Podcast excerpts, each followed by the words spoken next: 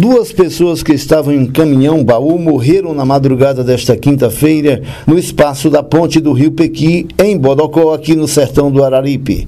De acordo com as primeiras informações, o veículo estava carregado de carnes e seguia em direção ao estado do Ceará. Segundo motoristas que trafegam pelo trecho da rodovia estadual, existe apenas uma placa indicando desvio mas o local que dá acesso à ponte, que foi destruída no ano passado, não foi ainda colocado muretas ou qualquer outra sinalização com maior visibilidade no sentido de impossibilitar a passagem de veículos ou de pessoas. Outro acidente no mesmo local foi registrado em abril de 2018.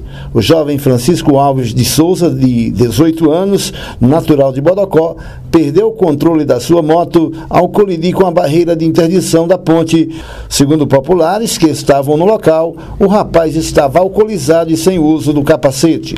Um ano depois do primeiro acidente, em abril desse ano, o governo de Pernambuco lançou licitação para a construção da nova ponte sobre o rio Pequi. Foi publicado no Diário Oficial do Estado o edital para a contratação da empresa que executará a obra orçada em aproximadamente 2 milhões e 100 mil reais, com recursos já garantidos pela administração estadual. Segundo o governo, a expectativa é que a ação seja finalizada até o final de outubro deste ano.